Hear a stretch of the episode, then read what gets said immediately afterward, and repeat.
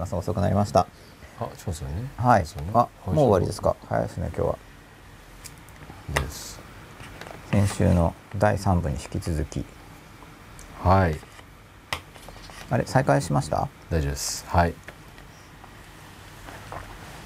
やいや、本当またこの間にジュース飲もうと思ったら再開しましたね。た。はい。さて、今日は。そんな甘くないですよ。あ、そうですか。はい。さて、今日はですね。はい。あの、これブルーベリージュースなんですよ。えー、スウェーデンの。スウェーデンの。え最近あちこちで見かけるように。あそうですか？はい。マイスムージーっていう。ー、えー、それで今日のテーマは、はいえー内界と外界。まあこれもこれまで何度も何度も扱ってきているテーマではありますが、うんまあ、それをもうちょっと具体的にですねあの教養って何ですかとかっていう問いもお繰り返し問われているので、はい。まあ、僕の考える教養っていうものをはい少しずつお話ししてるんですけど、な何でしたっけ？内界と外界、えー内部の世界の界ですね。それは内界ですね。内界と外界はい。まあでも普通のあれですよね。漢字仮名変換だったらやっぱ内界って言ったらお医者さんの内界から来ますよね。そうですヒント的には、うん。まあ、内界と外界ということで、はい。お話ししたいとはい。思います、まあこれまで真っ裸っていうことで、はい。はい。まあ、やはりメインとしては内界自分の心を、まあ内海？内界心の中。毎回あ毎回？内 界内海はい。内界内界、はい。毎回ってあれですか？いついつもって意味の毎回、はい。内界です。内。心の中。はい。まあ内界っていう場合には何を指しているかというと、はい。心の中の世界。っていうものを指して内界っていうここでは言ってるわけですがなるほど。外界っていうのは、まあ、心の外っていう言い方はちょっと違うかと思ううんん。ですけれども、まあ、外界っていうことで意味しているのはこの物質界ってことですよね。はい要は延長、はい長さを持つうん。長さを持つものがある世界物質的なっていうのがこの外界であり、おまあ、内界っていうのは心の中なのではい。心の中って基本的には長さないじゃないですか。今僕の怒り1 3センチですとか。比喩としてはありえますけど、うん測れないですよね、うん吉田さんの怒りは今2メートルかける1メートルです。1メートルかける1メートルで、おう。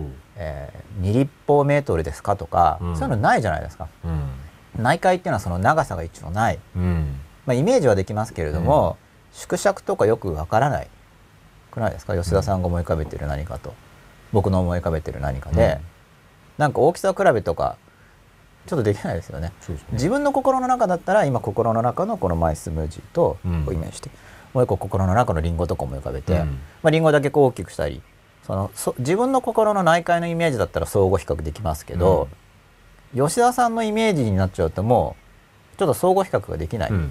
でそういう意味でその長さはいがお互いに決まってないはい。という、はい。まあいわゆるいわゆるし施策などを本文とするようなうん内界、うん。で内界のな内界に私たちの意識っていうものがあるというか、まあ、意識意識しているところを内界って感じるわけですよね。で内界にはどんな情報が入ってきてるかというとはい。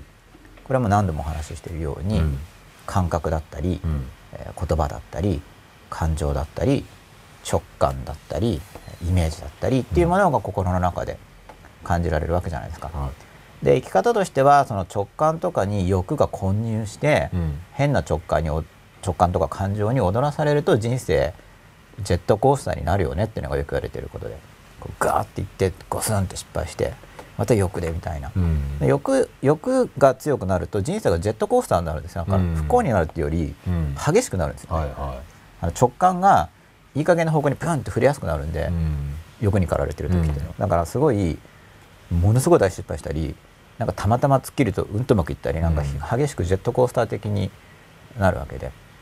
いやそういうのを好む人もいるんですけれども、うんまあわざわざ生き方を考える人とかの場合は多くはそっちパターンを好むんじゃなくて、うん。まあ、上下はありつつもこう着実に上下ありつつこう上がっていくようなイメージですよね。まあ、考える人っていうのはそっちを目指すことがうん。多いと思うんですけど、はい。まあ、わざわざ考えてジェットコースターみたいなのがどうも好きだとうん。あえてやるっていう人もいるとは思うんですけど、うん普通はそれもフェーズを組んで考える系の人の場合には通過点として設計する場合が多いと思うんですよ。要は今はそういうこうガッと上がって下がるようなこう激しい刺激を求めているけれどもそういうものを通過することによってもうちょっと穏やかに登っていけるようになろうって考えることが多いと思うんですけどあの設計としては。ただまああんまりそういうこと考えない人の場合には考えずにぶつかっているうんということがよくあるうんと思うんですけど、はいまあ、周りの人と自分自身を見てみて。うんで、まあ、内科はだからその欲が発動してで欲が発動することでいろいろなあの言語的な判断も感情的な判断も直感的な判断も全部その欲が入るとノイズになって欲に振り回されるっていうぐらいなんか欲っていうのはすごい力を持っていると。うんで欲と意志っていうのはなんか違う感覚ですよね。まあ、欲と意志が一致することもあるんですけど、うん欲と意志が対立することもよくある。うんっていうようなのが、まあ、大体内科医がそんな感じになってますよねっていうのがこれまでお話ししてきたことで、うん。で外界っていうのは物理学とか化学が扱ってるようなものでうん。自然物があるわけじゃないですか、うん。まあ、一応この辺りがイントロになるわけですよ。はい。でなんかこういう話をすると高校生とかだとみんな寝出すんですけどうん。なんかもう単語がむずいみたいな感じで、うん。そろそろみんな寝寝てる頃なんですよ。でみんなどうかなって思ってこう見渡すぐらいのタイミングですよね。この番組見てる人はどう起きてるかなあこの前の仕事がカンネル押してしまってるやつこれ僕の話ですか？うん。吉田さんのことかと思ってた。え？どういうこいや本物って言ってつぶやいてるから、とはなんで吉田さんもそうなんだって思ってたら。これ僕のことですねこの「ようです」っていうこいのそうですよ。伝聞を。伝聞を。でそうですよ。なんかもう自分のことを一言みたいに言ってとか思ってたんですけどはい。僕のことだったんですね。そうです。なんだ？あ、わかりました。はい。では、えー、ツイッター見てみたいと思います。47分前、S アンダースコ生島さん、声もよろしくお願いします。よろしくお願いします。苦笑しておる。えー、37分前、アップルアンダースコナンバーナインさん。こんばんは、真っ裸の音源を iPhone に落として繰り返し聞いています。今夜も楽しみです。よろしくお願いします。ありがとうございます。よろしくお願いします。一応あの MP3 に僕も落として提供してるんで MP3 うんえードット真っ裸ドットあれコムでしたっけ？JP でしたっけ？コムか。MP3 ドット真っ裸ドットコムうん。で MP3 のファイルをうん。提供しております。MP3 の方は一応あの後ろと最初と最後カットしてるんで。ほう。ビデオはあの最初にあるじゃないですか。あの無音部分っていうか。あなるほど。はい。あれなんかはユーストリーム操作してカットして失敗したら嫌なんで。だってこれバックアップ基本的にないんですもんね。ユーストリームにあるだけなんですよね。それはもっとちょっといじることを避けてます。なんか消えたら嫌だから33分前 M 春樹さんです。こんばんは。前回は途中で寝てしまい幻の一期一会の話を聞きませんでした。とても残念です。ということでまあ、それがなんか一期一会っていうものをなんか表現してるうん。感じですよね。い。や一期一会だな、うん。一応だから僕もこの真っ裸の放映も途中で終わっても大丈夫ねって考えてはいるんではい。なるべく。なるほど。それが一応一期一会ってことはああ例えば今日の放映が2時間あるとしても、あると思っちゃいけないって一応思ってるんですよ。なるほどただこれは厳密に実践するの無理じゃないですか。例えば初めの1秒で終わっても今日のテーマが伝わるようにみたいな。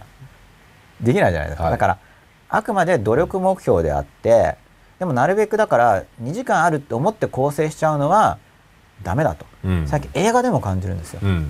昔の映画って結構そういう前提があるんですよ、うん。3時間ものだったら3時間ずっと見ることでうん。感動を提供しようみたいな、うん。だけどそれやっちゃうと今時の観客ってもう出ちゃうじゃないですか途中で、でも初めの1分から面白い。うん。うん次の1分も面白いってやっていかないとダメで、もう映画もそうなってますけれども、映画だけじゃなくて結構あらゆるコミュニケーションがそうなってきてる感じなんで、うん。究極は無理だけどなるべく初めの1秒も面白い、話がこう全部つつながってきて面白いっていうのはもちろんあるんですけど、うん。それもありつつでもどこで切れてもうん。得るものがあるというか、そういうふうにどこで切れてもなるべく誤解が少ないように、うん例えば出会った時は誤解されまくっていたけれども3年5年10年付き合っているうちにあ本当はいい人なんだって分かると。うん。これものんびりな時代であれば OK なんですけど、うん。まあ、とにかく今激動の時代ですからなるべく1回目から誤解が少ないように、うん。もう次会えるかも分かんないしっていうふうに逆に以前より一期一会一会性が高まってると思うんですよ。なるほど。例えばネット上のピグで挨拶する時とかも、うん。下手するともうその1回かもしれないじゃないですか、うん。一期一会ですよね。うん。その一期一会で分かってもらうことを心がけるっていうのがより大事かなと。ミューストリームもいつ切れちゃうかも分かんないし、うん。録画失敗するかも分からないわけなんで、はい。そそこで切れても大丈夫だよ。っていうのが一期一会のまあ技法面からの考え方なんですけど、うん。これ本当大事だと思います。親が子供に話す時でも。例えば今日親が子供に叱る時間として30分確保してたとしてもうん。初めの5分で子供が嫌になるかもしれないですよね、うん。そしたら話がこう構成があって25分目ぐらいからなるほどお父さんお母さんそれが言いたかったのかって分かるような話の構成で話しちゃったら分かんないままになっちゃうじゃないですか。うん。なるべく、まあ、1秒って無理なんでまあやっぱ数分ぐらいですね。とりあえず数分でテーマを言ってどこで切れても得るものがあるようにっていう構成を心がけようっていうのがまあ一期一会をより現代に使える。映画がやっぱ分かりやすい。音楽もそうだと思います。うん3分30秒聴いて名曲だって分かるのでは遅い。もうイントロでうん。良さそうって思って、うん。次のフレーズも良さそうって退屈があって退屈があってクライマックスがあってっていう構成じゃなくて、もう面白い。面白い興味深い面白いっていうので組み立てていく。まさに一期一会。しかもできれば途中から聞いてもいいように。うん。もうめちゃめちゃ一期一会ですよ。そういうものが求められている時代。それレベルが上がったってことなんですけど要は初めの途中で切れても通用するし途中の一部を取り出しても通用するしっていうのを心がける必要があるというか、うん。うんそういう段階になってると思うんで。で一期一会のその一期一一期一会の一会っていうのがもっと短くなってる感じだと思ううん。テレビ番組とかでも。うん。30分番組だからといって30分見てもらうのを前提にしちゃいけないっていう感じ。初めちょっと見た人でも面白いように途中数分見る人でも面白いようにっていうのを考えて作っていくっていうのがすごいコミュニケーション上大事だと思うんではい。だから話を最後まで聞きなさいとかっていうそれを押し付けるのもまあそれは聞き方として重要なんだけどそれ以上に一部聞いても成立する工夫をする。うん。力が結構求められてるなと。いうような話もしたのが一期一会ですよね、まあ、はい。そういう話を全部なわけじゃないんですけど、はい。まあ、でも実際にその録画が残らないっていうのはやっぱり一期一会が体験的にはい。分かりますよね、はい。僕もだから録画が残るのを前提に話さなくてよかったなと。まあ一応一期一会の気持ちで僕話してるんで。あまあ僕はただ単にミスっただけですけど。いやただ単にかっていうのは僕はいろいろ深読みするタイプなんですけどね。なんかよ無意識的動機があるんじゃないかと思いますけど。まあわかんないですけどそこら辺。は、はい。はいどっちか。をいやそういうの考えれてるのが面白いんですよ。その言い間違いとか言いよどみとかいわゆる単純ミスとかっていうのに、うん単純ミスのこともあるだろうけど無意識的になんかある場合もあるだろうなって結構無意識的な要因があることも動因があることもあるだろうという立場ですから、うん僕は38分前、えー本物さん吉永さんの到着遅れているためもうしばらくお待ちください。これは吉田さんの別名なんですよねこの本物さんっていうのは。吉田さんですよねこれ。これそうそうそう。この本物さんはコーヒーミルクナンバーワンさん37分前こんばんは。先週は寝てしまいました。幻のパーツ3見たかったです。ありがとうございます。まあ先週伸びちゃったんで多くの方が寝るのははいもうよくわかります。これもあれですね吉田さんなんで飛ばしますね。29分前アップランドスコアナンバー7はいゆっくり待ってます。ありがとうございます、えー来ました。27分前田中アンダーこれアンダースコアじゃないですね。これハイフンっぽいですね。田中ひかるさんのは。みんなアンダースコアだけど田中ひかるさんはハイフンっぽいですね。やっぱり私はアンダースコアなんか使わないわっていう感じなんですかね。田中ハイフンひかるさんです。こんばんは。今のうちにお風呂に入っておきます。おう。これはもうあれですか？もう上がってるんですかね？26分前ですからね。田中さんお風呂長いですからね、知らないですけど。適当に言ってるんですけど。面白いかなと思って。まあでもいいですよねこの、はい。この時間のはい。使い方が。そうですね13分前アンダースコアリスクアンダースコアさんこんばんは。よろしくお願いします。よろしくお願いします。よろしくお願いします。5分前 M 春樹さん僕も吉永さんの MP3 利用させてもらってます。どうもありがとうございます。もう使ってもらってのことなので、はい。まあ、MP3 とかって編集もすごい簡単ですしね、うん。Windows の人はあの MP3 ダイレクトカットっていうフリーソフトを僕はおすすめしてるんですが非常に簡単に編集できるので聞きたい部分を切り張りしたりとか、うん。はい簡単に使えますので MP3 は便利だと思いますもう僕はカセットテープでしたからね編集めんどくさかったですよすごい。あのダビング用のやつで気に入ったところをつなげるダブルかダブルデッキ。デッキで。ダブルデッキが出る前はあのラインアウトラインインをつなげてしかもダビングするごとにホワイトノイズが増えるんですよしかもすごく。今 MP3 の切り張りなんて無劣化ですからね。どんだけ便利なんだっていう。ね。時代の進化をまあ時代というかテクノロジーの進化を。のでやってましたもんね。はい、あの再生ボタンとオレンジ色のボタンを一緒に押すみたいなね。そうですよ。もうクロムテープ使わないともうホワイトノーズが増えちゃうし、ね。消したくないのに消えちゃうやつとかあるしね。そうなんですよね。ね。もう絶対戻らないみたいな。絶対戻らないみたいな。やっちゃったみたいな。でまあ一期一会ですよ。それ一期一会ですね。戻んないですよねあれ。ハードディスクだったらまだ消しても多少戻せるじゃないですそかうですね。だからもう技術の進化はすごいです。本当にすごいと思うんですけど、まあその昔を知ってるからこそ、まあ、差によってうん。進化が感じられるっていうのがあるから、うん。まあ、今の人初めからそれだとそうですよね。昔はしょぼいねって感じになると思うんですけどね、うん。そっちが原点だから。まあそう考えると本当スピードはすごいですよね。ここの10年20年のね。すごいです。ね。そこをうまく使うとあの幸せになるペースもすごくう速い、ん。そうでしょうね。逆に転落するペースも加速する可能性があるんで、まあ、そういう意味ではもともと上り沈みが激しくなりやすくはなっていると思います、うん。ペースが速いわけですかうら、そういう中をどういうふうに生きていくかですよ、でその内界と外界っていう話にはい。つながるわけですがなるほど。で外界っていうのはこの物質がある世界ですけど、うん。でもこの僕ら人間にとって単なる物質界じゃないんですよね事実上。まず感覚を通してうん。心の中に外界ってもう内界に侵入しますよね。うん。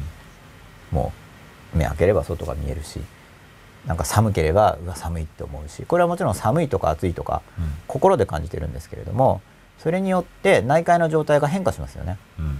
外界があることによって、うん。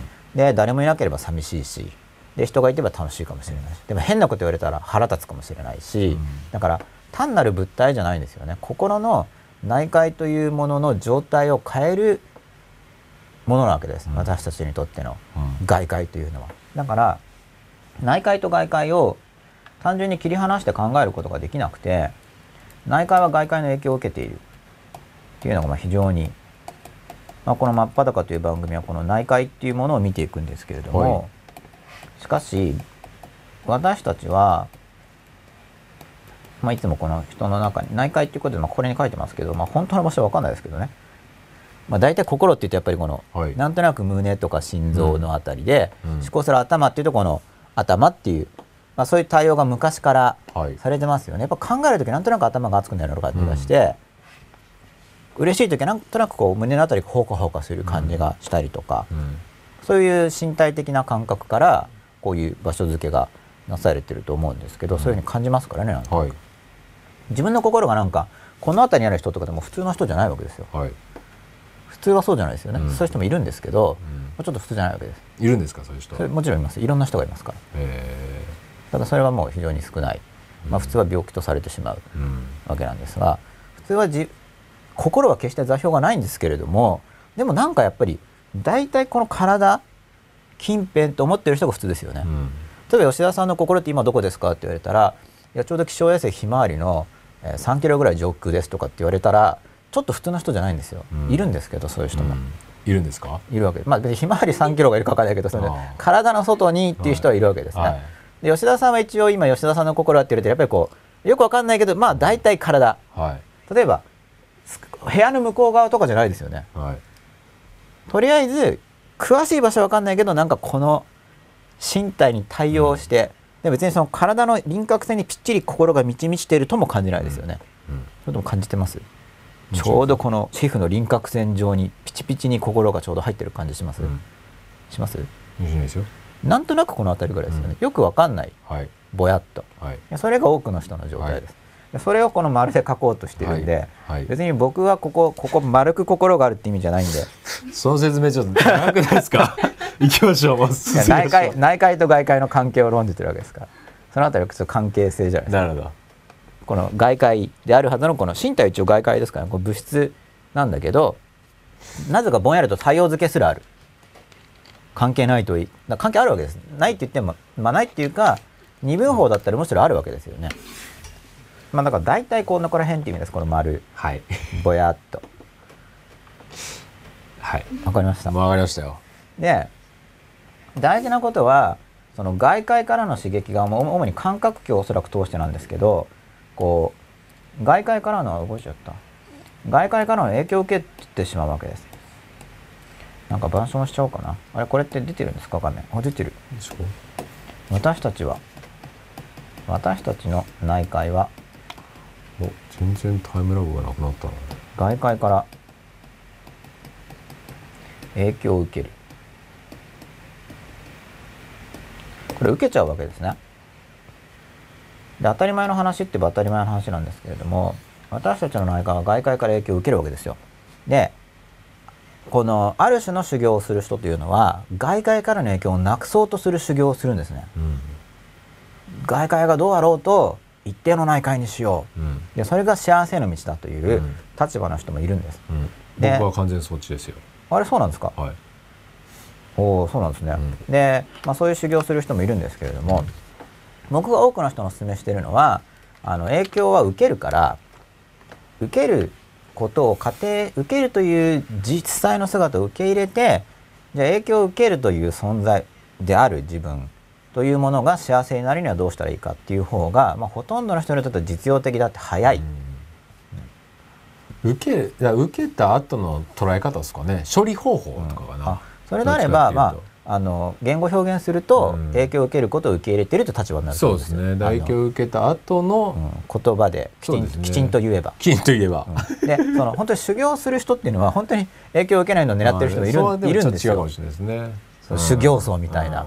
うん。そうそう。感じでもだからに炎の中に入っても熱くない。だからっていうことをやるいややるっていうかそういうこと言う言うじゃないですか。神道を滅却すれば火もまた涼しいみたいな、ちょっとだから雪山で裸でうん。座禅みたいな、ブルブルしちゃダメなんです。うー寒いとか言ってたら、うんちょっと修行がいまいちっていう人たちですよ、なんとなくそれ修行いまいち感がありますよね。い火とかをこう体に当てるようなと似たようなもんですね。そう。いう意味ではね。でそれがだからいいかどうかはさておき、うん。まあ、例えば山の中で、うん修行僧が座ってるとしてですよ。修行僧とか修行者が、うん。なんかあーどうしよう熊来たら怖いなブルブルブルブルってやってるとやっぱり修行いまいちなイうん。メージが一般人からしてもあるじゃないですか、うん。だからそういうそれはもう要するに理普通の理性的判断を超えてあなたなんでわざわざそんな危ないことをするんですかと。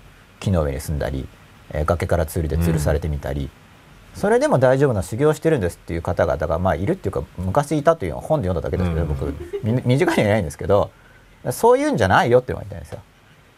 なんでそれそういうんじゃないよっていうのをわざわざ言うかというと、うん。またそういうの本で読むもんだから結構無意識的にみんな目指している人が多い。あなんかそっちが人間のそっちの方が人間の究極の姿みたいな感じで、うん。やっぱ小さい時に読む本にそういうのがむしろ載ってるんですよ。あのん？ヨガとあのなんかインドとか。そうヨガの修行者とかかも。なんかそんなイメージですよね、うん。でそういうイメージをだからなんとなくこの今の日本の文化圏で育つうん。と子供の時に触れ合うわけですそういうイメージに。でなんかそっちがすごいなって思っちゃうと、うん。外界からの影響を受ける自分はなんとダメなやつだと。あで別にダメなやつだって思っても構わないんだけど、うん。それがなんか自尊心を下げるような、良くない謙遜になるんですよ、だからそれはねって外界から影響を受けるからっていうのを言っておきたいのは、うん。子供の頃そういうインプットが入っちゃうと、うん。そのみんなそうなのに少なくとも僕は本では読んだことあるけど、僕の身近な人はうん。みんなビビるんですよ、うん。そんな。うん。おそらく、うん。そう見えるわけです。僕も影響を受けるわけです。それはお墓の中で一人で座ってたりしたら多分怖いんですよ。うん。なるほどだから不干渉になるみたいな話。だからその基本的に人間は感覚も感情もあるから。そうです。普通は外界からの影響が内界に来るんですよね。それは感情があるからもう基本的当然。そう感覚もあるし。感覚もあるから。ね、うん。うん。でかんそうね。そうだからそれを受け入れて。それをだからなくそうという発想になる。そうそうそれがなんか別に。そっち系の修行者の人じゃないですか。俺関係ないみたもいうな。完全に無なんかもう。無味無臭になるみたいな話そですねう。じゃあ生まれてくんなよみたいな、うん。何しに来たんだとかっていう感じじゃないですか、いや別に好きで生まれてきたわけじゃないのかもしれないけどまあでもそうです。本当に遮断するってことじゃないですか。そうですね、うん、そこは結構大事なところですね、何しに来たんだよって話だと思うんですよ、うん。いや生まれてこなきゃいいじゃないかと。まあ選んでないかもしれないけど、うん。で普通はっていうか本来というかうん。周り中の人少なくともいい我々一般人うん。はみんな外界から影響を受けてるわけですう、ん。寒いと言って腹が立つ暑いと言って腹が立つわけですよ、美味しいものを食べてい美味しいと思ったりう、んまずいもの食べて嫌だなって思ったり、まあ、全部外界から影響を受けてるわけですよね、いやもう受けるんだなっていうのを認めちゃう方が非常に生きやすくなる。うん。っていうなぜかと言ったら受けるから。うん。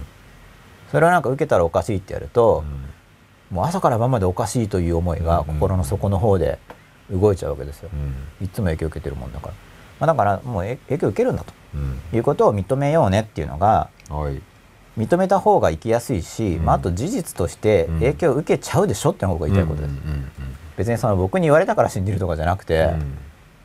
自分自身の体験を思い返せば、いや確かに外界からうん。影響を受けてるとうん。みんな認められると思うんですよ。僕は認めない人、多分強がってるんじゃないかなって思うんで。うん。影響ないよ、うん。自分は影響を受けないよとかっていう人がいても、うん。おそらく僕は強がってるんだろうなっていうふうに思うと思います、うん。まあこれまで会ったことがないだけで、まあ、一応うん。自分なりにそういう主張してる人が見たらこう観察して、いやこの人は確かに関係ないかなっていう人が思ったらそう言いますけど、うん。これまで出会った人でそういうことを主張する人は基本的に、まあ、僕から見たらですけど真実は分かんないですけど、影響を受けてるけど強がってるか、うん。その知的水準の低さによって分かってないうん。うんかどっちかかなうん。という印象を受けてます。でまずだからもう内界と外界ってあるけど外界っていうのは心から分離した存在ではなくとというかむしろ心を大きく刺激するものである。私たちの心っていうものが動くほとんどの原因は外界から来てるどっちかっていうと逆に。うんなんでそれぐらい外界に振り回される内界なんだと。で多分そういうところから外界の影響を遮断すれば振り回されないんじゃないかって発想が出てる気がするんですけど、うん僕はそっち側の道は結構非現実的だと思ってるんで、うん影響を受けちゃうよう内界は外界から影響を受けるんだけれども、じゃあどうするかっていうのを考える方が現実的だと思ってるんですよ。うんうん例えば入試を受ければ落ちるかもしれないから、うん。絶対に受けなければ落ちないみたいなそういう感覚な気がするんですよね。うんうんうんはい。だから合格の仕方を考えようよっていもうう。幸せの放棄になるわけですね。そっちを捨てるってことは。うん、プラスの部分も捨てるっていうそう普通の意味における幸せはおそらく獲得できないんじゃないか。ってことですよね。まあ確かにそれ受験してなかったら絶対落ちないですけどね、うん。合格するってこともないんで、うん。だから外界者もちろん考える時になるべくこう刺激を遮断するって僕言いますけど集中するために。それはだから外界から影響を受けるのを認めてるからそういう工夫をするわけですよ、うんうん影響を受けちゃうからうん。刺激を遮断すれば内界が落ち着きやすくなるよ、うん例えばメールとか見れば感情が動くかもしれないから、うん。そういう特に人間からの刺激っていうのは内界が心が、あの動きやすいんで、うん。そういうのを遮断した方がっていうのはだから影響を受けるからこそ遮断した方がいいよっていうアドバイスをしてるわけですよね。だからもう影響を受けるという前提でじゃあどういうふうにその世界を生きていくかっていううん。ことを考える。つまり、えー内界が気持ちよくなるような外界構築を行うんですよ。外界から影響を受けてしまうのだから、どんな外界でも内界が幸せになるようにってするんじゃなくて自分がの心の中が幸せになるような外界を構築しようんうんうということをやっていく方が、まあ、現実的なんじゃないかなということを考えてるわけですね。うんでちょっとツイッターを見てみたいと思います。おまあ喋りまくった後に見ても一つも書いてないっていうのははい非常に納得のいくことですね。はい休み時間にします？何ですかそれはなんかツイッターしやすいかなって思って。そんなことないですか？はいいきますかこのまま。いきましょ じゃあ行きたいじゃあ続きいきますね。これセーブした方がいいですか？これ記念に。うはい今日73や。73 73の1。なんか全然うまくいってない。73の1の1。保存できた。じゃあ次は73の2を保存すればいいですね。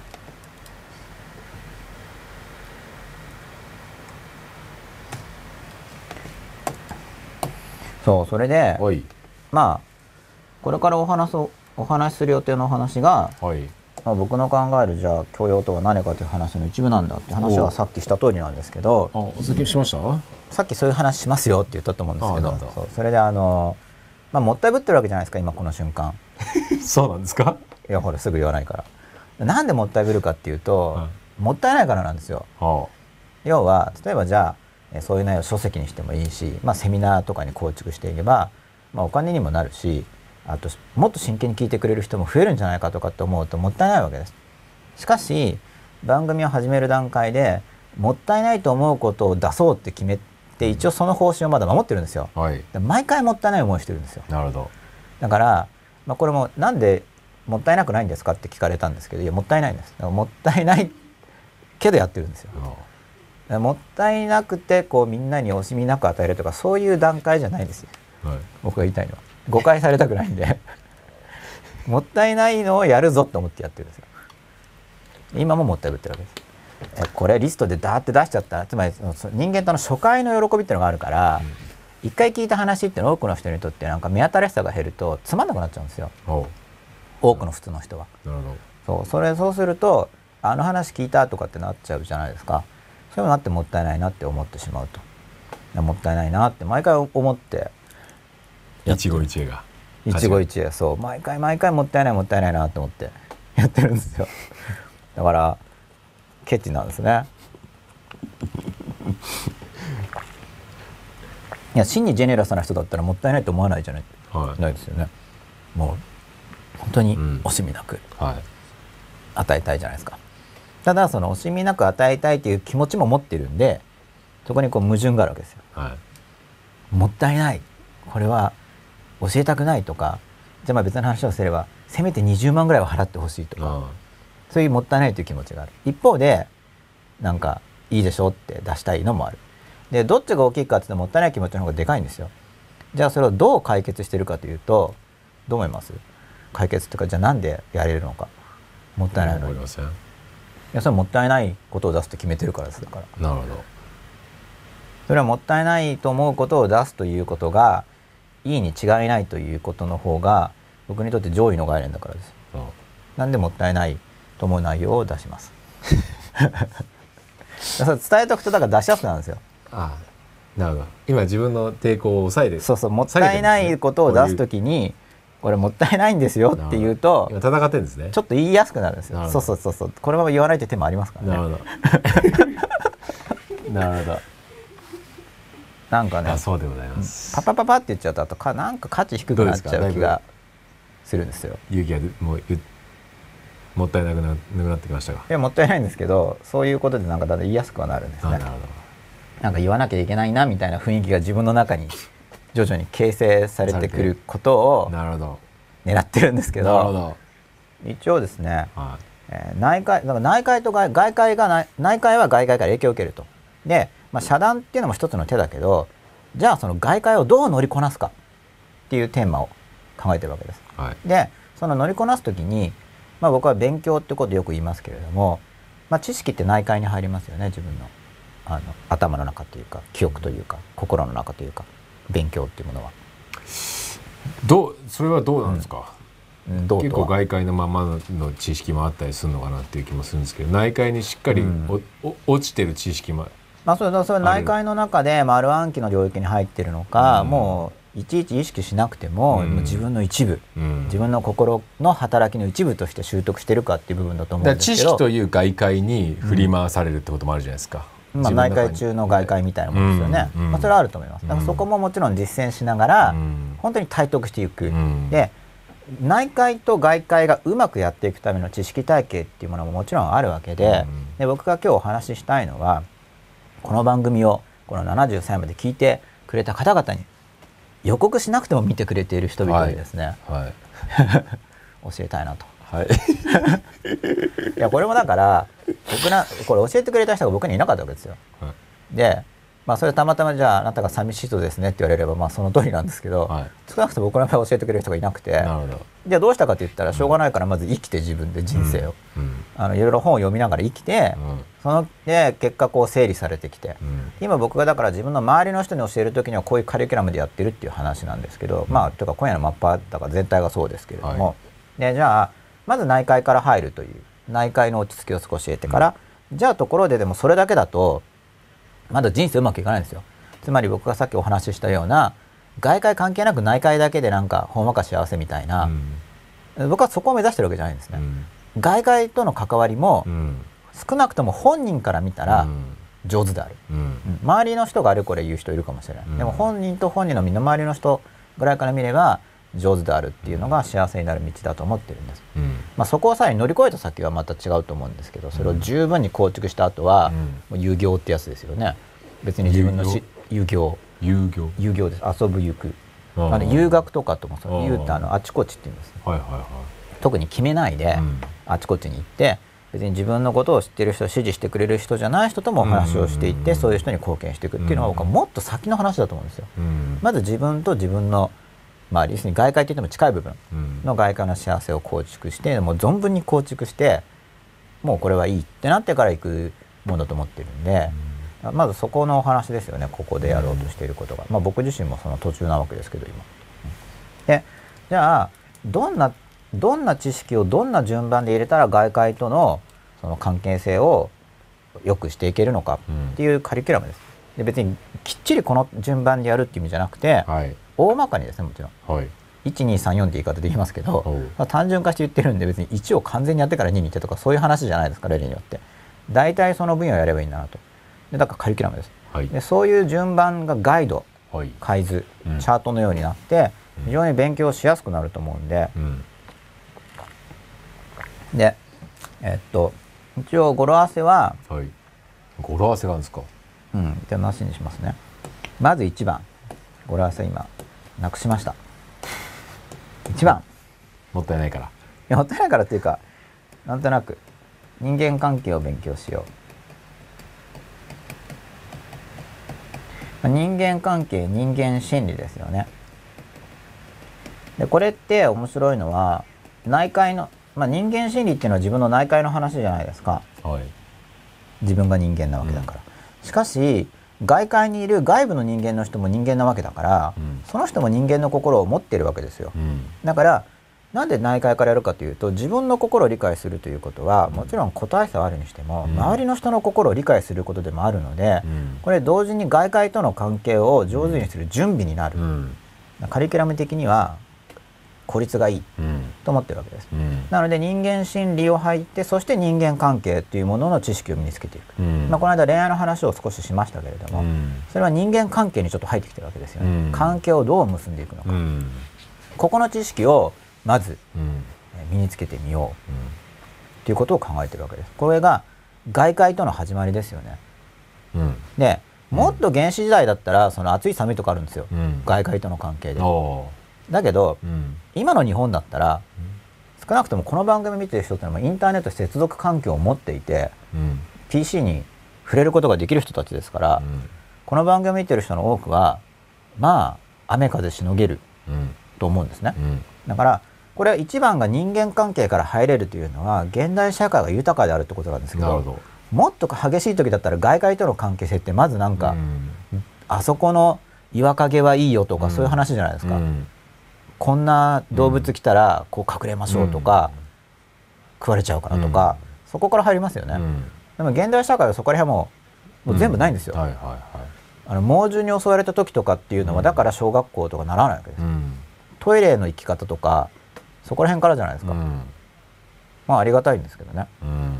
まあ急に荒野に放り出されたらだから多分生きていけないんですけど、うん。まあほぼそういう確率はない、と思われるのでうんまあ、ゼロじゃないですけど、うん。まあ、おそらくない。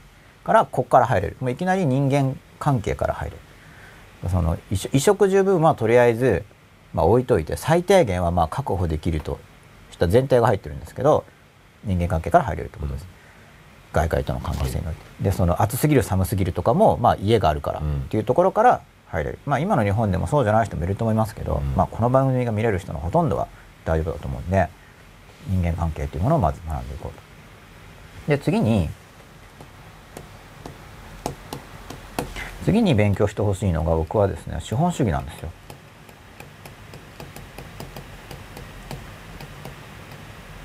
資本主義、うんまあ語呂合わせで言ったら人間関係の時に資本主義なんで西まで来ましたね。うんで資本主義っていうのは何かと言ったら、まあ、簡単に言ったら資本を投下することになるんで、まあ、資本主義とは何かっていう話自体が紛糾してるじゃないですか。うん。だだだからまあ難しい話は置いておいて、うん。シンプルに言えば、まあ、資本投下をして、うん。で資本投下をする資本家の人がいてで雇われてる人がいて、雇われてる人にお金払って回ってるような仕組み、資本主義、うん。まあ、大体みんな大体みんなとか多分この番組見てる人はほぼ全員があ資本主義の中で生きてると思うんですよ、うん。だからこの仕組みを知らないと外界との関係性を結ぶ上でおそらく困難が生じると思うんですね。だからまず人間周りの人間という外界の存在があるからそことの関係性というものを勉強していく、そしたらさらに資本主義の仕組みというものをよく理解することで自分の置かれ置かれている経済的な位置っていうものが分かってくるから、その外界との関係性においてまあ自分もそのお金の蓄積とかができるようになっていくわけですよね。そういう意味で資本主義をよく理解してほしい。これ多くの人は雇われから入るからあの資本主義をまず理解するといいんじゃないかということです。まあ、これで経済的なことをの経済的な関係の結び方というものを上手にならなければ基本的に下手な人は損するんですごく簡単に言っちゃうと、うん。人間関係も下手な人は損する。うん。資本主義の中での生き方も下手な人は非常に損するわけです。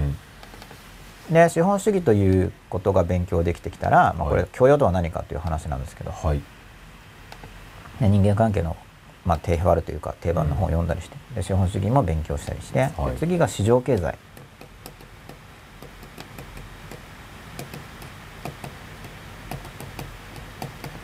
まあ、市場経済っていうのは価格が変わるわけですよ、はい。まあ、今円がすごく高くなってますけれども、まあ、この間この間というか今金が暴落したりしてますけど、はい。まあ、値段が変わるわけですよね、まあう、ん。市場経済っていうのは。需要と供給の関係によって価格が変わってしまう、だからこれも下手な人は損するわけですよ。うん。っていうのはその資本主義の中でじゃあ頑張ってお金を貯めました。としても市場経済に飲み込まれたら価値がすごい減価したら減ってしまうってことがあるんで市場経済に対する理解もだからこれ細かいことは学者さんとかに任せとけばいいんですけれども、ざっくりとした自分の人生の舵取りをする上で、大まかな知識っていうものをなんか細かいことやろうと思ったら人間関係だけで一生やっても終わらないはずなんですよ、うん。だからこそ専門家がいるんで、うん。その専門家の方々の業績に触れて自分の人生にとって必要なレベルで人間関係人間心理を学び資本主義を学び市場経済を学ぶで市場経済も学ぶ。でこれで大体経済的なものがここまでくれば確率というかまあ確率までいかなくても上昇するという流れは獲得できるはずなので。でさらに次に学んでほしいのが法治法治国家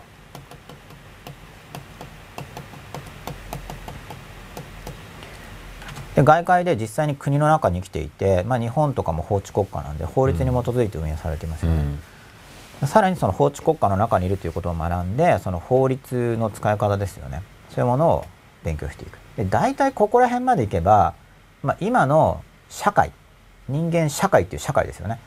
社会という外界を持っている一個体の人間として結構外界の乗りこなし方があのもちろんその健康とかも前提なんですけど、うん。さっきの雨風しのげるとか、うん。まあ、それはあのここには書いてないんですけどこれはこの順番をこう見ていって健康とかはもうなんか前提っていうか、いうん。やもちろんなんか栄養の知識とかう、ん。睡眠運動の知識とかっていうのもある方がいいんですけど、うん。それはこの順番というよりも前提ですよね。うん。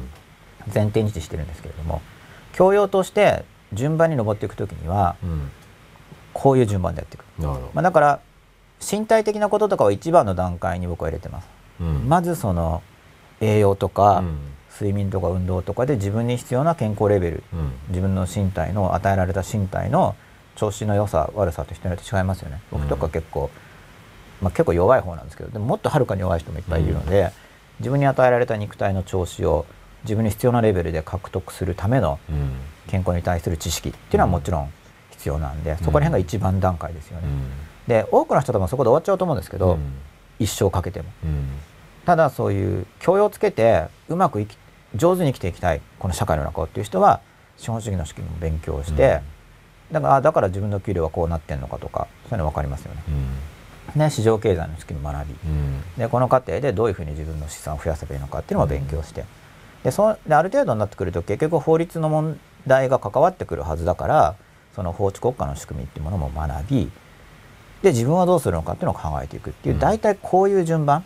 でうん。この4つの知識この4分野の知識というのは僕の僕自身の体系でいうと外界との関係性を上手にするための知識分野なんですよ。なるほど。でこういう目的意識チャートを持って、うん。まあ僕自身が自分の自分のためにカリキュラムをこうやって作りうん。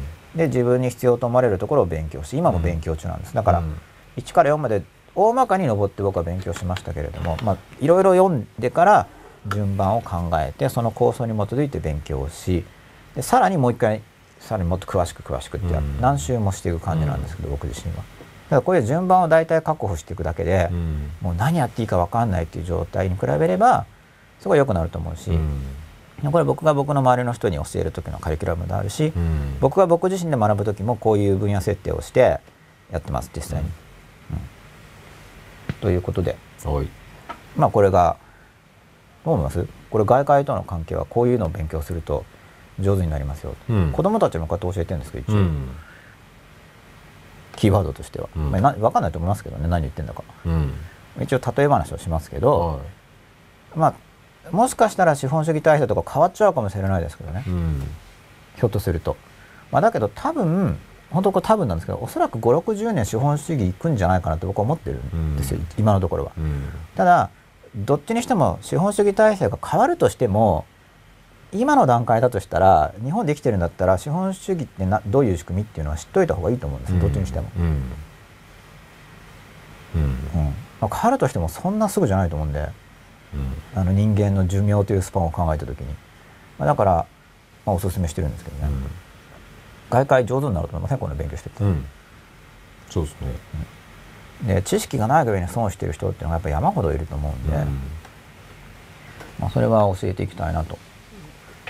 常々思っているというか、はい。まあ、実際に教育活動は行ってるんですけど。うん。一旦見てみていいですか？はい。お1個増えましたよ。はい。16分前コーヒーミルクナンバーワンさん。本当にタイムラグないですね。何かしたんですか？ってことはこれあれですね。視聴者さん側でもタイムラグがあったんですね前は。このもこの段階でタイムラグがありましょんこの段階っていうのは？う書き込んでるここからここに来る段階で。あこれってあれなんですか？手前っていうかこっち側のみんなが見てるものとは違うんですか？なんかいや僕思ってたのはタイムラグがあっても音声も画像も同時に送れれば視聴者さんの側では同期してるのかなって思ってたんですよ。タイムラグがあるだけで。でもこのツイッターでタイムラグないですねっていうレスが来るってことは音声と画像がずれてたのかなって思って前は。違う違うあのペンタブレットです。ペンタブレット。それも書いてくださいちょっとペンタブレット。要するにこれが今はい。前はピーって言ったらちょっと遅れてピーってそのそうそう今これはい、もうん。う前はこう書くとちょっとタイムラグがあってポンって。まあ、早く出るようになったともう全くリアルタイムで同時に出て、これなんかなんかやったんですか？要はでやったとしたらユーストリームの中の人ですか？配信のソフトが、配信のソフトのバージョンアップですかね。うん、どうかもしれないですね。で吉田さんの名付かり知らぬところで。はもしかしたらギガビジョンの誰かが知らない間にやっててくれたとかはそれはほぼないです、いないですね。でユーストリームのバージョンアップが原因なんじゃない？かもしれないですね。かなと、まあでもちょっとよくわかんないけど良くなったから良かったみたいな感じですね,、そうですね。はい、まあこれがこういう分野がえおすすめですよと。うん、ガイドになりますかねこれで、いやなんじゃないですか？うん、なんか今日なんかちょっといつもとちょっとなんでしょう。普通本当にセミナーみたいな感じですね。そうそういろいろ試してるんです。よ、ね。うん、いろいろ試してますよ、うん。いろいろ試す方がいいと思っててやってるまあ、100回ありますからね、うん。飽きるかなって思って似た感じだと。だから僕本を読むとかって言ってますけど僕こういうのなかなかあんまり言わないんですよ。あ僕の言い方あっていうのは大きい書店に行って確かに。うん。1回から上まで全部見てくださいとか、うん。そういうのを言うタイプの人なんです僕は。そうですね、確かに。聞かれても結構言いたくないんですよ。それはあのケチってこともあるんですけどそれだけじゃなくて言われてそれをやるだけうん。だとう、ん。たどりうん。たどり着けない部分があるみたいなところそうなんですよ。だから教えるにしてもちょっとやってもらってから、うん。だって教えるったって僕のに過ぎないからしかも。うん完全な正解とかじゃないですからね、うん。そのす数学の単純な問題とかだったら、もうこういうものだって僕も自信を持って言えますけど、うん。ちょっと実際の人生が絡んでくる話になると、うん。そんな回答とかじゃないんで、うん。あくまで一意見ですよね。まあ、だから今お話ししてるようなこの程度のガイドっていうのは、まあでもかなりまだざっくりしてるじゃないですか。はまあ、でも、うん。大きな書店に行ってうん。1階から最上階まで全部見るんですよ、よりは。いはい。そうですね分野が一応うん。書いてありますよね。うん。でもこれもだからこれ丸暗記ただこれだけやるっていうのはやっぱり良くないと思うんで、うんうんやっぱり普段自分が生きている時にうん。ここに書いたようなそれぞれの分野での生きにくさっていうものをまず人間関係における生きにくさ。うん。資本主義社会における生きにくさ。うん。まあ資本主義社会における生きにくさっていうのは、まあ、雇われてる側の人の多くの人が感じているのはなんか働いてる割に儲からない。うん働いてる割に給料安いと。うん。じゃあそれが本当なのかどうかっていうのも考えられないんですよ知識がないと。うん。安すぎるのかうん。それとも安すぎると思ってる自分が欲張りなのか。うん。で通常の経営者の人に聞いたって本当のこと言ってくれるわけじゃなくて、うん。いや欲張りでしょって言われて終わりだと思うんで、うん。自分で考えないといけない、うんでも逆にこういう話を考えてる人っていうのはなんか経営者潰せみたいな人たちが多いので、うん。そういう人もまた簡単にいやそれは安すぎるに決まってる搾取だうん。とかって言いがちなんで、うん。結局自分で勉強してうん。実際のところどうなのかとうん。いうのを自分なりに見積もって、うん。じゃあ自分はどうするかっていうのを考えていくのがおすすめなんですよ。はい。書籍としては資本論がおすすめなんですけど、うん。とにかく資本論関係書籍ってバイアスがかかりまくってる感じがするんでそういう意味でちょっと進めにくいです。う。んそれも含めて自分で考えられる人じゃないとうん。ちょっと進めにくいものがある。うんでも資本主義っていうものについて自分なりに考える。例えばお金を投資してでなんか仕事に必要なこういう機材を買って、うん。初期投資がかかりますよね。で社員さん雇うのでもお金がかかって、で売り上げ立ててとかっていう、そういう仕組みについてあの考えるだけでもいいんで、うん。資本主義っていう題名の本を買わなくても中小企業の設立の仕方であったり、うん。経営の仕方であったり、うん。そういうものからの方がもしかしたら分かりやすいかもしれないです、うん。要するにファイナンスを受けて、うん。お金を準備してそれを投じることによってお金を生み出す仕組みというものを購入してそれで自分が働いたり人を雇ることで収益を出すというそういう流れうん。の勉強ってことです。うん。それを理解しようとする。そうすると分かってくるとそこでの生きにくさの原因とかも分かるかもしれない、うん。分かるかもしれないとかうん。見えてくると思うんで、じゃあ自分はどうするかっていうのをうん。自分で判断できるようになっていくと思うんですよ。うん。で市場経済もそうでこれもこれも分かりきることって基本的に不可能なんですよね。分かりきってる人って多分誰もいないと思うんで、うん。市場経済なんてものは。だけどある程度把握しておくことでこれも生きやすさが変わる。うん。これも分かってないとなんなんか分かんないけど物が高くなったり安くなったりするみたいな感じになっちゃうと思うんですよね、ある程度分かっていればピタッと分かんなくてもそこそこ予測ができるわけだから、うんそれに応じた計画性というものを自分が手に入れることができますよね、うん。そしたら外界を乗りこなしやすくなる。うん。で放置効果とかっていうのも普段は全然意識しないんですけど、うん。まあでもこう段階的にやっていくと自分自身の規模っていうものが拡大してくると今度関係してくると思うんで、うん。まあ、こう123と順番に上ってくれば、うん。まあ、多分関心が出てくると思うんですよ。うんつまりその法律にあまりにも詳しくないがゆえに生じている生きにくさ。うんっていうものを感じると思うんで、うん。初めのうちはあんまり生きにくさを逆に感じないと思うんですけど、うん。関係ないから。うん。だからそういう意味でこれは単なる4分野じゃなくて大まかに順序をつけているのはもう1番はもう初めから多くの人に多分関係がある。うん。2番は働き始めてから関係がある。3番はある程度お金使えるようになってから関係がある、うん。4番はもっとさらに規模が拡大してからっていうような。はい位置づけなんです、うんうん。どこどこまで必要になるかは一人一人の人生計画で違うと思うんですけど、うん。こういうマップをはい。考えてます。はい。で外界の話で理系文系って話をするとこれはほとんど文系っぽい知識じゃないですか。うん。うん。でこれなんでそうなってるかというと今テクノロジーとかっていうのは、もう専門家が製品にして提供してくれちゃってるんで、うん。それによる生きにくさを感じることはほぼないんですよ。うん。まあ、コンピューターのリテラシーとか必要ですけど、うん例えばその携帯電話いじるときにやっぱ電磁気学を知らないとこれは使いこなせないなとかないですよ、うんうんもう製品になっちゃってるんで、うん。うん製品になる前の段階っていうのはラジオとかもうん。確立される前の段階っていうのはうん。詳しくないとちょっと調子悪くなっちゃった時にもう聞けないわけじゃないですか,、その頃はちょっと勉強してないと調子悪くなった時どうにもなんないんですけど、うん。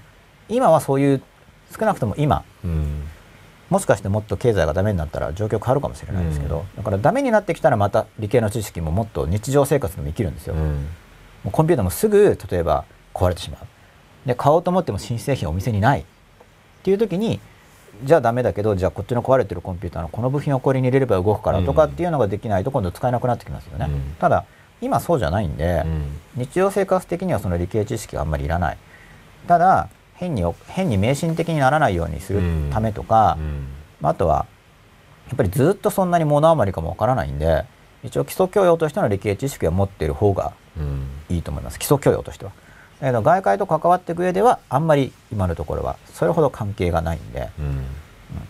まあほんまあ、このこのこここれも教養として出してますけどもっと基礎教養ですよね。数学とかうん。理科っていうのは多くの人にとっては、あのそこそれを職業にする人以外は。というような話が外界とだから関わっていく知識群っていうのがあるんででこういうのもだからただ苦しいだけじゃなくてあの身になる勉強をしてうん。机上の苦んじゃなくて、身になる勉強をすることで外界をうまく要は苦しく感じると思うんですけど勉強すればうん。自分の力を伸ばせばもっとうまくその外界というものを乗りこなすことができるようになるっていう希望を持ってほしいん。ですよ。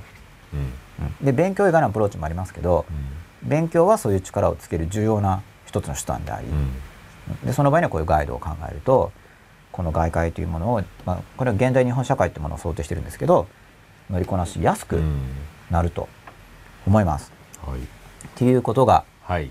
今日のお話で、はい。ざーっとお話しした感じになったわけですけど、はい。いどうですか吉田さん？やよくわかりましたよ。わかりました。はいちょっとこういうガイド吉田さんもぜひはい。よかったら参考に、ぜひ。まあ、吉田さんもあれですね僕の小学生に推薦した本から入ってるんですよ、はい。3冊目ぐらいで止まってる感じですか？そうですね。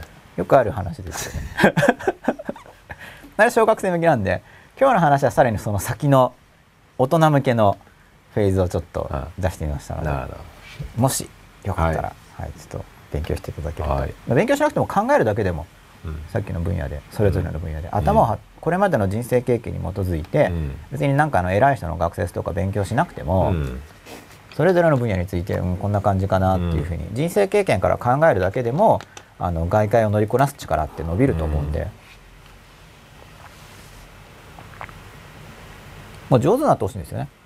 うん。まあ、イメージとしてなんか戦闘機のパイロットとかですごい上手い人ってなんか撃っても撃っても撃ち落とせないと思うんですよ。うん。上手いからこう避けちゃって、あいつはすごいみたいな、うん敵軍にも言われちゃうみたいな、だから生き抜く力があれば外界が結構いろいろあっても弾が当たらないパイロットのように、うん。なんか生き抜けちゃうと思うんで、うん。そういうのを目指すための勉強っていう感じですよね、うん。ここでお話ししたのは。うん。でもうで勉強する人ってやっぱり内科にこもっちゃうとせっかく勉強しているのにそうなると今度内科にこもっちゃうから勉強してるが上に上に勉強してるが上に外界との関わる力が落ちちゃうってことがうん。実際あるんですよね。うん。僕本当にもったいないことだと思うんで、うん。勉強やってるんだからうん。もう弾が当たらない人になる、よりうまく生きれる人になる。うん。さすがだよねっていうのを目指してほしいんですよ。うん。でこんなお話をしてみたわけですが、はい。はい、今日吉田さんエンディングテーマはい。歌ってくださるんですか？今日も終わりですか？でもしうん。エンディングテーマを歌って終電っていうとはい。そろそろエンディングテーマに行かないとなるほど。あれかなと思って、はい今日はだからこういうテーマから見てくださってる方でもっと多めに時間を確保してくださった方はせっかくですので、もう今日考えたりなるほど。ネット検索したりしてあるいはツイッターに番組終了後でも書き込んでくださったりうん。してくだされば読みますので今日はエンディングテーマはどんなあれですか？先週歌おうかなと思ってたやつをそのままスライドさせちゃいました。タイトルは何ですか？タイトルちょうど先週あの前うちに島田君っていたじゃないですか、はい。いました。の結婚式にちょっと行ってきて。はい。で久しぶりになんか結婚式を見てはい。いいなと思ったんで。はい。なんかそんな普結通のラブソングを。結婚式最高みたいなタイトルですか？そうですそうですそうです。本当にそうなんですか？タイトルは違うんですよね。タイトルはタイトル特についてないですね。はい。はいもうツイッターです。1分前 M 春樹さんメルマガにもこの種の話がありましたね。あそうです。この間書きました。まあ連動させて書いてます。なんか世界危機みたいなメールがあそうですね。経済危機。あれ実際にそういうふうに言われて今。まあそうですよね。皆さん奔走中です。うーん。なんとかしなければということでいろいろやってる最中なんですけどうそんのいろいろやってるのいろいろが勉強してないと見事に分かんないと思うんですよ。うん。勉強してないとどうなのかっていうとなんか大変らしいよねうん。で終わりみたいなうんうん感じもうちょっとまあもうちょっとでいいんですけどもうちょっと何が起きてるか分かる方が、うん。その世界に参加してる感じが出てくると思うんでで同時に自分の身の振り方も分かりますよね。でまたそうすると勉強の面白みも感じられると思うんですよ。うん。あ実際の生活とリンクしてるんだっていうのが見えてきますから、そうじゃないと本当それこそ何のために勉強してるのって話になっちゃって、僕は本来その疑問が出てくるのおかしいと思ってるんですよね。なんで勉強してるのかっていう？そう。真面目に勉強してるか普通に勉強してたらあうん。そんなのあのあんまり疑問に思わない。て哲学的な人は問うかもしれないんですけど、うん。一般的にみんなが問うのはおかしいと思ってるんですよ。うん。うん。当たり前。役に立つのが本来当たり前のことなのに、うん。なんで勉強してるのっていうのは役立たなそうなんですがって意味だと思うんですけど、うん。なんでこんなことやらなくちゃいけないの？じ実用的じゃないのにっていう問いですよね、うん。そういう問いが出ることがもうちょっとおかしいというか、うんいかにも役立ちそうな感じっていうのが本来の姿だだと思うんですけど、うん。僕は。まあこれは違う立場の人もいるんですよ。うん。あの役立つもんじゃないからいいんだみたいな。うん。そういう議論も昔からあるんで、うん。僕はなんかそれはうん役立たないんだったらなんでやるんだろうみたいな、うん。まあ、趣味だったら理解できるんですけどね、うん。趣味ですからってことで。趣味だったら趣味を他人に押し付けるのをやめようよって話になりますよね。うん。まあ同行の師が集ってやればいいんじゃないですかみたいな。うん趣味だから。っうんていうことを考えたりしてました。それでまあプラグマティズムっていう系統の,、まあその価値とは何だ幸せとは何だっていうことでうん。アメリカの人たちがそういうまあアメリカのそういう流れがあったんですけれども、まあそれで僕なりに少し落ち着きを得てという流れを僕自身は取ってるんですけど。でタイトルは何ですか？終電になりませんおっしゃった。はい。吉田さんの。歌いますか？いやもうぜひぜひ。もう先週ないだけに。ほらパート3が録画がないから歌がないんじゃないかって思ってる人もいるかと思うんですけど先週そもそももう吉田さんが疲れちゃったんですよね。声が長くなっちゃって。先週ね。これでは魂を超えた歌は届けられないっていう。そんなことないいやもう遅かったっすよね、タイトルはないんですか今日は結局、そうタイトルないね、まあ、タイトルなかったら第73夜みたいな感じですよね、はい。なんかよ呼びたい時は。ああ。あの第73夜。のあテー。マ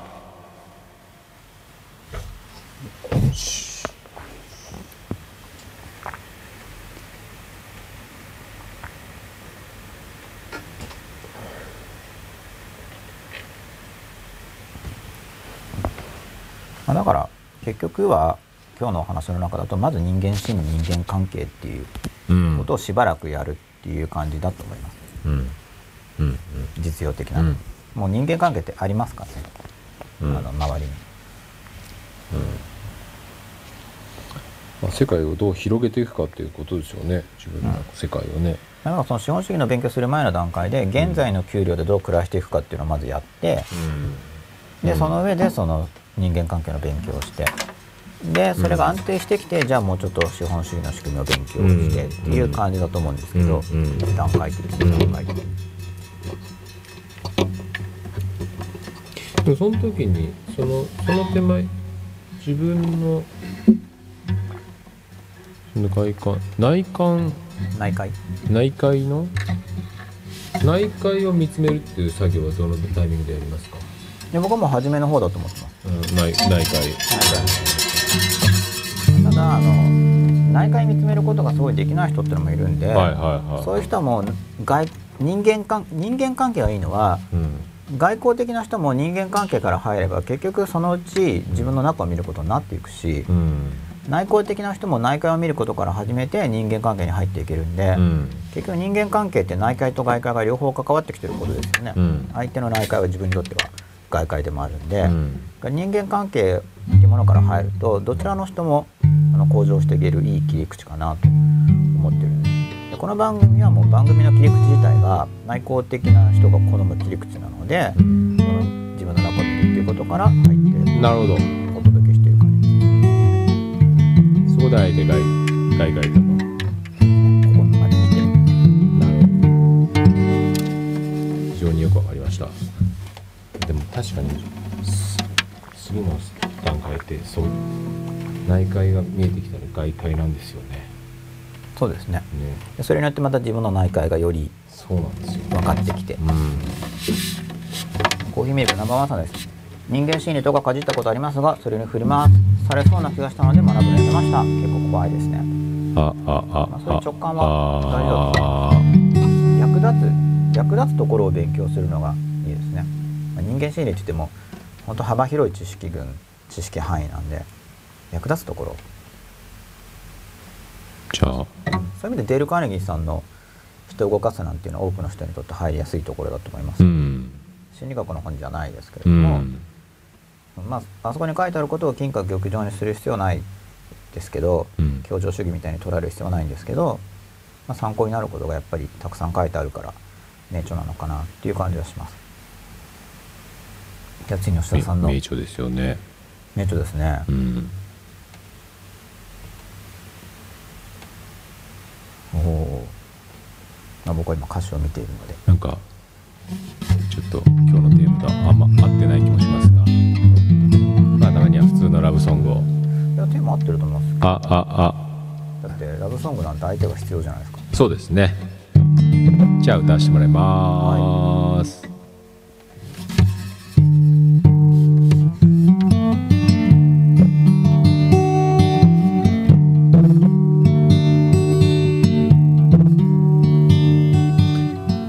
由に生きるということが何より幸せだと思っていた。誰にも縛られず思いのまま。流れる雲がいいと思ってた。だけどたくましく生きる君に出会った時僕は地に足をつけ守りたいと思った。幸せっていいね。とても素敵なことだね。僕の命はもう僕だけのものじゃないんだ。僕が君のことを君が僕のことを。そして二人でいつまでも愛を語ろう。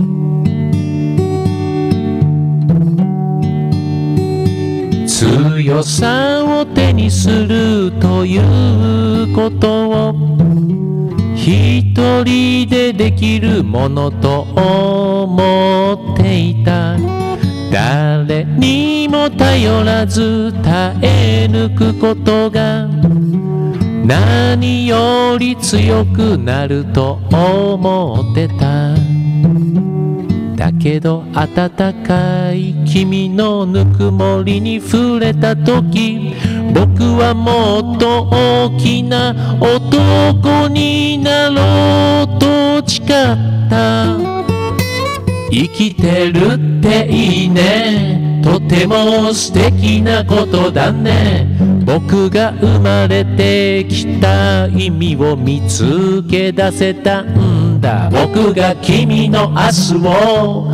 君が僕の明日を。そして二人でいつまでも愛を語ろう。幸せっていいね。とても素敵なことだね。僕の命はもう僕だけのものじゃないんだ。僕が君のことを。君が僕のことを。そして二人でいつまでも愛を語ろう。そして二人で永遠の愛を咲そう。ラララララララララララララララ。ララララララララ。ラララララララララララ。ララララララララ。